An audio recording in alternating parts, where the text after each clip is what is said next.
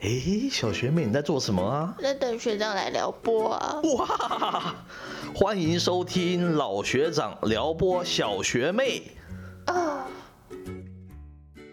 欢迎收听老学长撩拨小学妹。那今天老学长他休假，可是老学长撩拨小学妹已经断更一周了，所以我赶快来邀请一个好朋友来跟大家聊聊。那我们今天要聊的主题呢，是一个休息中的导游的追忆人生。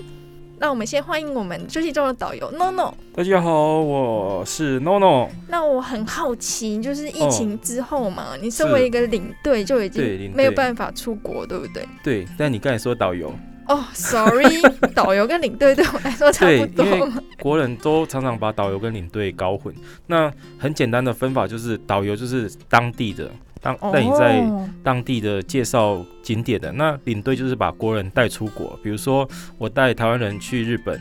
那我就是一个领队的身份嘛。那在当地如果介绍日本的一些风土民情啊，那他这就这时候就是一个导游的身份。那导游在介绍的时候，领队都在干嘛？呃，像我是东南亚的领队，那导游在车上介绍的时候呢，领队就是 做自己，做自己是哦就放空。哦。那其实领队的工作主要是带国人出国嘛，所以在机场就是很重要的身份哦。是然后还有帮客人处理一些生活上的杂事，比如说像分配房间啊，还有他们遇到问题啊，都会第一个反应就是先找领队。那我想要问一下，领队休息中的这些时间都在做什么啊？对啊，因为现在不能带团了嘛，哦所以你现在平常都在做什么？嗯，其实，在疫情刚开始的时候，我的团都还是满的。那之后就开始一直退团嘛。那嗯，之后就到现在都是一个没有团的状态，是因为现在政府的法令是规定，就是不能出国去做旅游动作，所以现在就没有团。是哦。那你的朋友们呢？嗯你朋友们就是休息中想要继续当领队吗？还是都转职了？其实，因为毕竟大家生活需要钱，所以大家都很快的、很积极的就找了很多找了工作。那我蛮多领队的同事，他们现在都在做副片打。都在做对福配打是哦，对，他最多人选择的工作呢，就是副片打，就是那个做外送食物的这个工作嘛。哦，那我们因为今天是休息中导游的嗯追忆人生嘛，那因为我知道很多领队导游都会碰到很多的 OK，、嗯那有什么样的 OK 让你特别的印象深刻吗？，OK，必须先说哈，这个 OK 其实是一种很主观的认知，因为也也有人说什么世界上没有 OK，只有满足不了客人的那个服务提供者嘛，就是我们没办法提供给让客人满意这样。比如说呢。我们知道跟团的时候，常常都会需要去购物站的这个行程。哦，对，对，那呃，有客人就是说，能不能不要去购物站呢？那这个时候就牵牵涉到一个旅行社跟这个购物站的一个合约的关系，是就是说，呃，请问一下，如果我们出去玩，能不能说 A 景点今天不要去好了，B 景点今天不要去好，改去 C 景点，可以这样子吗？答案是不行的。为什么？因为这都是写在合约上面的。是，那关于购物站呢，这个行程它同样是写在合约上。对所，以不能说什么啊，我今天想去就去，不去就不去，这个都是会破坏合约的行为。哦，呃，然后客人呢进到购物站里面，钱都在我们自己口袋里面嘛。对啊，那如果你你真的不喜欢，也没有人强迫你一定非买不可，因为现在旅行社真的也不会去把人家关在那个购物站里面，不用那么担心。是之前呢，就有一个大姐啊，然后进到那个购物站里面，他就突然把我叫到旁边去，他说 no no no no，我说怎么了？他说你为什么把我们关在这个购物站里面？我说姐姐没有啦。你看这个门根本就没有锁啊，他怎么把你关起来？就大家可能就会很紧张，就有点过度反应了这样子。其实不用那么紧张，因为买东西是一个很快乐的事情，你喜欢就买，想要买就买。那如果你你没有喜欢呢，你就我们就站在旁边把这个时间呢用完就好了。哦，嗯，我发现呢、常常会发现一个情形呢，就是我们台湾人出去玩。很很喜欢做比较的，一比较了，我们就会觉得说啊哪里好哪里差，然后我们就不开心。其实我们到国外去玩，就是要感受、去享受一个国外不同的风景，嗯，一个风土民情呢，一些不同的遭遇这样子，而不是拿来跟我过去的经验做比较。比如说呢，呃，今天我去了菲律宾，嗯，去宿务玩的时候，我就遇到客人跟我说：“哎、领队啊，这个房间好烂哦，这个地方怎么这么没卫生呢、我跟你说，我之前去日本的时候啊，我告诉你哦，那个房间多好，然后我们吃那个怀石料理，真的好好吃哦，每一样食物都好精致哦。嗯。然嗯，后我跟你说，我在大陆啊住的那个房间超级豪华的，那我心里就想说，哎，先生小姐啊，这里就不是日本。哎，不是大陆啊，那你今天假设来到菲律宾，你来到柬埔寨，然后你去讲过去的那一些不同的地方的的东西，这样比较好奇怪哦。嗯那如果你觉得要在冷气房比较舒服，那你就在家就好了啊！你干嘛来柬埔寨？干嘛去看五哥窟呢？这好不是很奇怪吗？有道理。因为我就很好奇，因为我自己也蛮常自己跑出国的，嗯，然后因为我就常看到那个网络上会有网友论战嘛，说那个以前大陆客很多来的时候就没礼貌啊，然后爱嗯插队。那我还蛮好奇的，就是领队应该见识到很多台湾的不是那么守规矩的这些客人嘛。那以你的经验来看，你觉得这群奥客跟大陆客我们印象中那种很不守规矩的感觉，你觉得哪一个更让你觉得烦躁呢？呃，这个如果问所有的导游领队呢，是他们的答案 就会是台湾人。是的，为什什么呢？因为台湾人实在是太掌太太懂得掌握人心了，他就是会 比较折磨人的那一些行为，比如说呢。今天我们遇到大陆人插队，或者他做不礼貌的动作行为，我嗯，们导游领队是可以直接骂他，就是说，拜托你排队好吗？是做一个有文明的人，请排队。是，这时候呢，大陆人他们可能笑笑的，可能听，可能不听，嗯但是骂他们、指责他们其实是没有关系的，他们是是不会在事后还给投诉你这样搞子，对投诉或者哦搞小心机。是，可是呢，台湾人就不一样了哦。呃，你只要让他有一点点不开心，他就会开始列出你一百大罪状。我讲的是一百大哦，他百大对一百大罪状里面呢，绝对不会有他想要讲的那个事情，因为他可能他就会找很多很多理由，比如说。哦。呃，很早进饭店啊，然后领队长得很丑啊，然后车子很烂啊，哦，对，其实都跟他要客诉的没有关系。是哦，那这时候导游领队呢就会快气炸，因为就会被安很多罪名在身上，这样子就是台湾的客人会比较喜欢搞小心机，这可以讲吗？可以，这可以剪掉吗？求你了。哎、那我还想要问一下，因为现在疫情的关系嘛，其实我们出不带去，外面的人也进不太来，所以，大家就开始在台湾开始旅游啊。嗯，不过我很好奇是，因为台湾其实。嗯，范围不大嘛，你嗯要山要山，要水有水，其实基本上都还蛮漂亮的。然后也，我觉得风景上也不输国外的一些美景。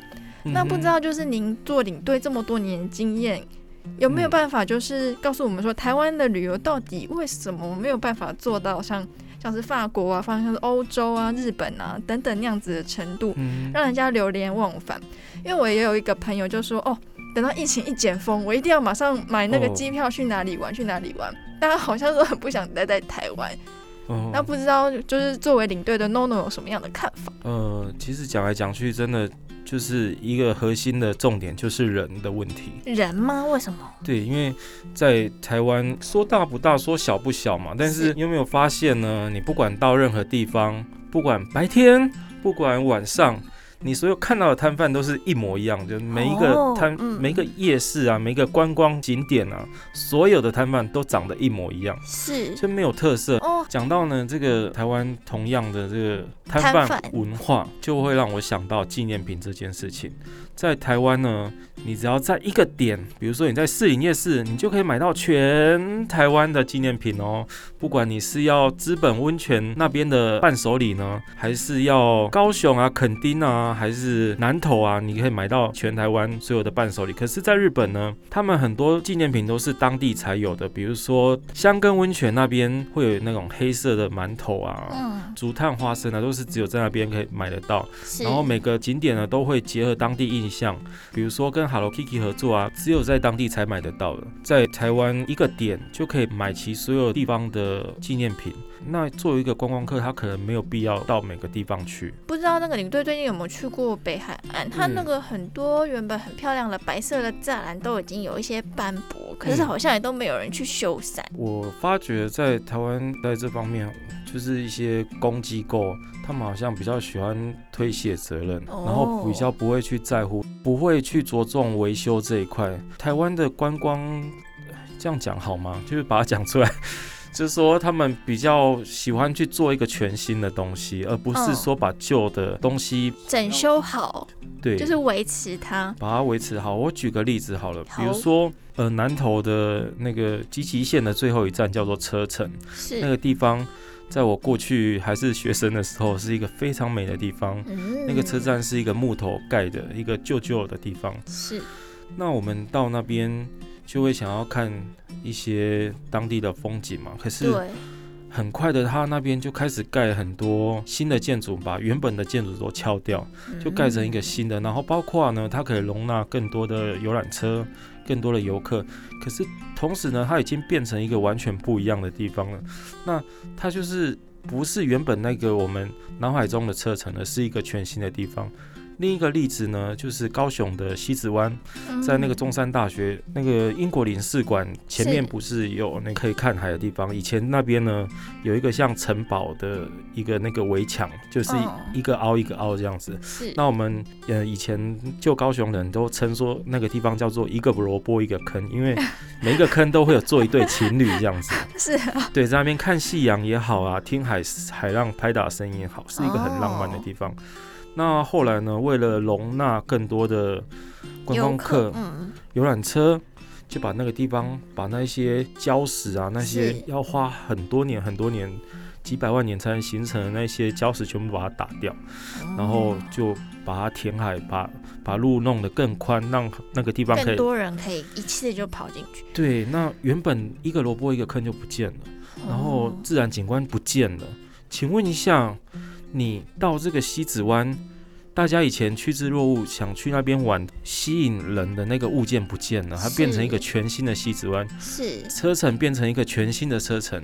很多地方只要有观光客，比如说淡水、那边不是是也填海也造出去，知道，变成一个可以容纳更多人去那边踏青、去那边玩耍的地方。可是同时呢，那边也就不是我们印象中的淡水了。哎，那我很好奇的是，像您也没有去做副 panda 嘛，你还是在当一个嗯休息中的领队，对不对？是。那你在疫情期间有想过要带台湾团吗？就是在台湾旅游。你其实像跟我一样不想带台湾团的领队，也是有有有一部分啊，因为是因为就是觉得说我们好像心心灵上比较脆弱，不想在台湾继续受到这种心灵上的打击，而且台湾台呃在国旅这一块呢，呃以前都有什么倒水倒茶文化，就是？说在游览车上。要拿着热腾腾的水的水瓶，然然后帮客人呢倒咖啡、倒泡茶，然后你想想看嘛，在行进中的游览车，然后还拿这个这么烫的水，是多么危险的事情呢、天哪，可是不做这件事情呢，就会被投诉？啊、会被投诉哦，就是很奇怪吧？是哦，好吧，看来当个休息中的领队，好像更能享受我们人生中的悠闲。所以其实这样子总结下来，就是领队的意思就是，像我们很多印象中那些很美好的那些奇景，它因为商业化的关系，对，所以就开始盖可能盖一些大楼啊，盖一些转运站，所以他把嗯他原来那个朴实的小镇的印象，或者是你西子湾的小城堡，就完全就打碎掉。那第二个问题嗯就是台湾的摊贩应该是说，嗯，哎、今天在那个通化街夜市卖那个骰子牛很好卖，所以哦全台湾的夜市都开始卖一样的东西。嗯哼，所以说，就让每个地方的特色就开始变得越来越少，越来越少。你觉，得是台湾旅游上一个很大的问题。那如果讲到政府的层面的话，那就是因为政府很喜欢盖新东西嘛，哦，然后所以说我们常会在新闻上看到一些，哎，哪里有一个文资馆啊，花了几亿嗯盖好，然后里面都没有人。这可能有很黑暗面，这可能不好说。是，作为领队还是要稍微保守一点。看来当领队真的不是一个容易的工作，那我们还是赶快希望疫情赶快退散。那如果要带台湾客，还是在国外带的话，心里会舒服一点，是不是啊？嗯，对了，看国外的风景可能比较可以散心吧。好，那我们今天的节目就到这边为止。我是小学妹微微，那我们谢谢我们的来宾 NONO，谢谢。拜拜，拜拜。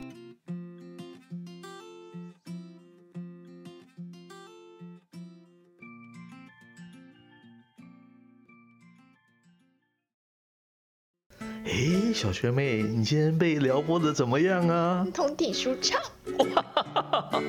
哦